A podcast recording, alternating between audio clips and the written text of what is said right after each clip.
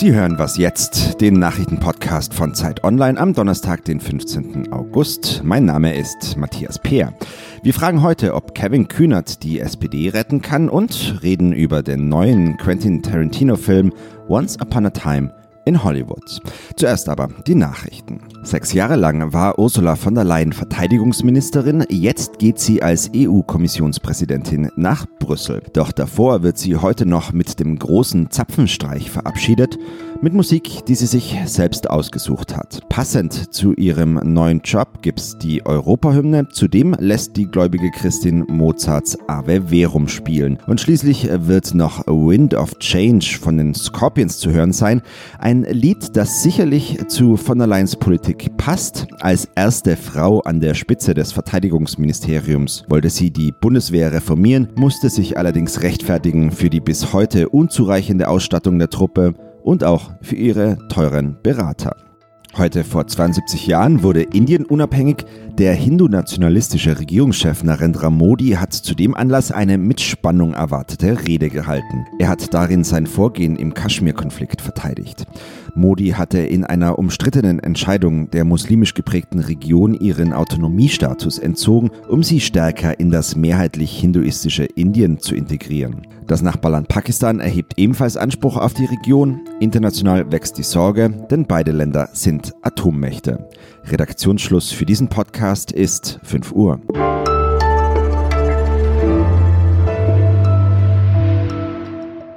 Willkommen zu einer neuen Was jetzt Folge. Ich bin Rita Lauter.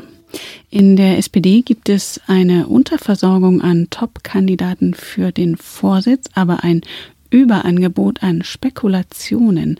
Mit Gesine Schwan und Ralf Stegner ist jetzt das vierte Duo angetreten, um die taumelnde Partei zu führen. Hinzu kommen noch zwei Einzelbewerber. Alle kommen maximal aus der zweiten Reihe. In der ersten hat offenbar keiner Lust oder Mut, sich das anzutun. Einer, der trotz seines jungen Alters immer wieder für das Amt gehandelt wird, ist Kevin Kühnert. Ihn hat Zeitredakteur Robert Pausch ein Jahr begleitet. Er ist jetzt am Telefon. Robert, in der SPD wird der Juso-Chef als größtes politisches Talent seit Gerhard Schröder betrachtet. Wie geht er mit diesem Erwartungsdruck um? Also im Prinzip muss man sagen, Kühnert geht damit so um, wie er mit vielen Sachen umgeht in den letzten anderthalb Jahren, die ja für ihn wirklich verrückt waren. Und zwar ruhig und sachlich. Und er versucht es immer auch, die Sache in den Vordergrund zu stellen. Er weiß, dass er die Sehnsuchtsfigur ist, aber er versucht aus der Rolle rauszukommen desjenigen, der nur dagegen ist. Immer wieder sagt, er hat sich in vielen Situationen sehr konstruktiv verhalten. Es ist ihm sehr wichtig, dass er dort nicht in der Situation ist, in der er im Kampf gegen die Große Koalition war, nämlich derjenige, der leicht als nur dagegen zu beschreiben ist. Und das war schon damals falsch und es ist jetzt in diesem Jahr auch nicht ganz richtig, würde ich sagen. Der Juso-Chef ist gerade mal 30 Jahre alt, hat weder ein Bundestagsmandat noch Erfahrung in politischen Top-Entscheidungsträgerfunktionen. Wieso ist ausgerechnet er dann der Hoffnungsträger und nicht andere SPD-Leute, eben die Leute aus der ersten Reihe zum Beispiel?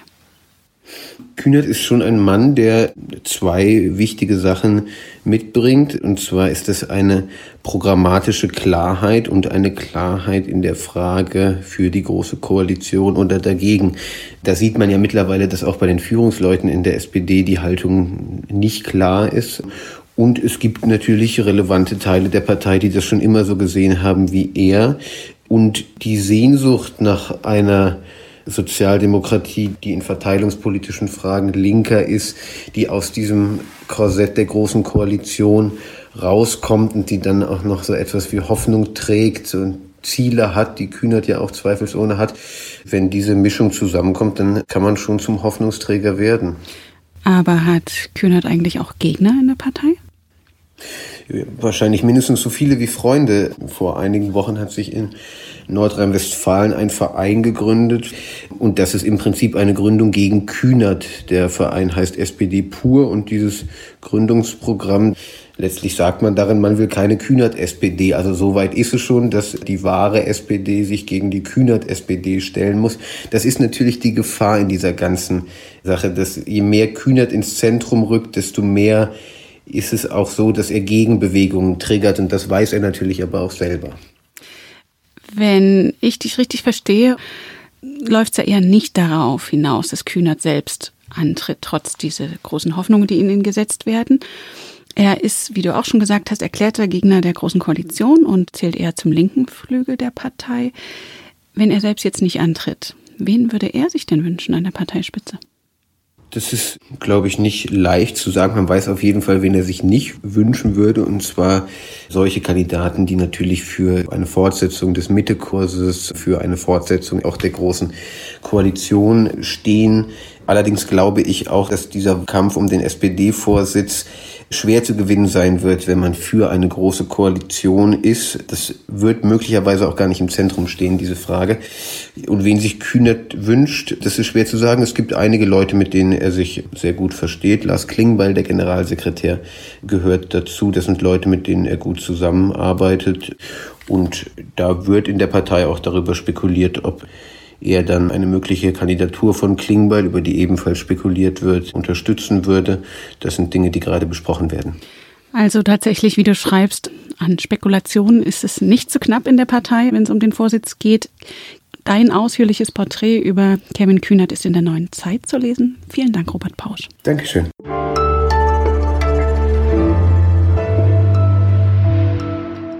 Und sonst so? Gebt mir eure müden, eure armen, eure geknechteten Massen, die frei zu atmen begehren. Dieser Vers der Dichterin Emma Lazarus steht auf einer Plakette an der Freiheitsstatue von New York. Doch jetzt könnte es heißen, Give me your tired and your poor who can stand on their own two feet and who will not become a public charge. Also gib mir deine Müden und deine Armen, die auf eigenen Beinen stehen können und nicht zur öffentlichen Belastung werden. So dichtete der kommissarische Leiter der US-Einwanderungsbehörde Cuccinelli das Gedicht um und verteidigt damit die verschärfte Einwanderungspolitik von Präsident Trump zum Ärger vieler Demokraten. Auf Twitter schrieb ein Nutzer, er habe eine leise Ahnung, dass jemand mit dem Nachnamen Cuccinelli ein oder zwei arme Einwanderer in seinem eigenen Stammbaum haben könnte.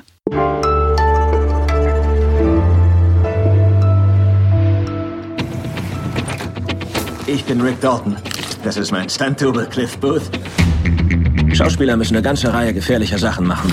Jemand frittiertes Sauerkraut bestellt? Ein Schauspieler und sein Stuntman im Hollywood der 60er Jahre, gespielt von Leonardo DiCaprio und Brad Pitt. Und der Mord an der Schauspielerin Sharon Tate. Dieses Sujet hat sich Quentin Tarantino für seinen neuesten Film Once Upon a Time in Hollywood ausgesucht, der heute in Deutschland anläuft. Dirk Peitz aus der Leitung des Kulturressorts von Zeit Online hat ihn schon gesehen und ist jetzt bei mir im Studio. Dirk, in den 90er Jahren hing wohl in jeder Studenten-WG ein Filmplakat von Pulp Fiction. Hat dieser neue Film ähnliches Potenzial? Wie hat er dir gefallen? Mir hat der Film tatsächlich sehr gut gefallen. Er ist aber ein völlig anderer Film als Pulp Fiction. Tatsächlich hat sich, glaube ich, bei Tarantino das Wesentliche geändert, dass er ein anderes Tempo hat und vielleicht auch eine andere Form von Humor. Und er hat viel mehr Geld auszugeben. Ich glaube, der aktuelle Film hat zehnmal mehr gekostet, um den zu produzieren, als der Pulp Fiction damals gekostet hat. Tarantinos Karriere ist eng verbunden mit dem Produzenten Harvey Weinstein, dem Auslöser der MeToo-Debatte in Hollywood. Nun wollen manche in diesem Film, in dem es immerhin um den Mord an einer Schauspielerin geht, einen Kommentar zu MeToo sehen. Teilst du diesen Eindruck oder wird da mehr reingedeutet, als da ist? Ich glaube nicht, dass es ein Kommentar von Tarantino auf MeToo ist. Ich fürchte, dass Tarantino da auch einigermaßen unbeeindruckt von ist. Er selbst sagt, dass er mit dem Stoff schon vor fünf Jahren angefangen hat. Das heißt, es war lange vor den Enthüllungen über Weinstein. Und der Film macht auch nicht den Eindruck, als ginge es jetzt Tarantino da irgendwie um die Verteidigung von Frauenrechten, um es mal sehr höflich zu sagen, denn es gibt wieder Gewalt gegen Frauen in dem Film. Und wenn er über den jetzigen Film redet, redet er ganz häufig über die Frage, die es bei Inglourious Bastards gab, einen der Vorgängerfilme. Da hat er nämlich Hitler umgebracht einfach. Und insofern ist Tarantino eher jemand, den man, also auf nette Weise Geschichtsrevisionismus vorwerfen könnte. Das steckt so ein bisschen mehr darin und leider nicht eine Reflexion, glaube ich, darüber, was es eigentlich bedeutet, wenn man sehr explizit Menschenkörper und zudem weibliche auf der Leinwand irgendwie in verschiedene Stücke reißen lässt. Gefallen scheint dir der Film ja trotzdem zu haben. Andererseits liegen Tarantinos große Erfolge doch etwas zurück mit Reservoir Dogs und eben Pulp Fiction. Was denkst du, hat er sich seitdem wirklich weiterentwickelt oder hat er eigentlich sein Zenit überschritten? Er wollte ja eh nur zehn Filme machen.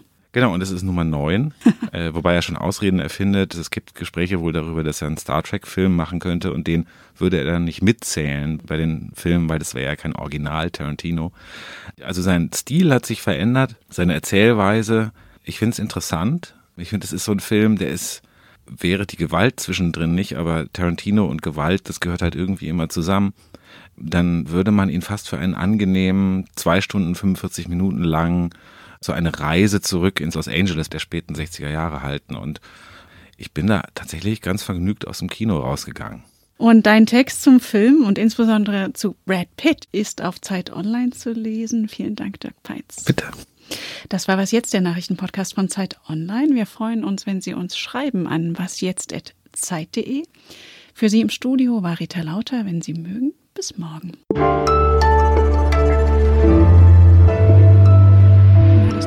Fiction-Poster in deiner WG? Nein, aber ich habe den Soundtrack natürlich gehabt. Ich habe, glaube ich, bis zum fünften Tarantino-Film alle Soundtracks gekauft.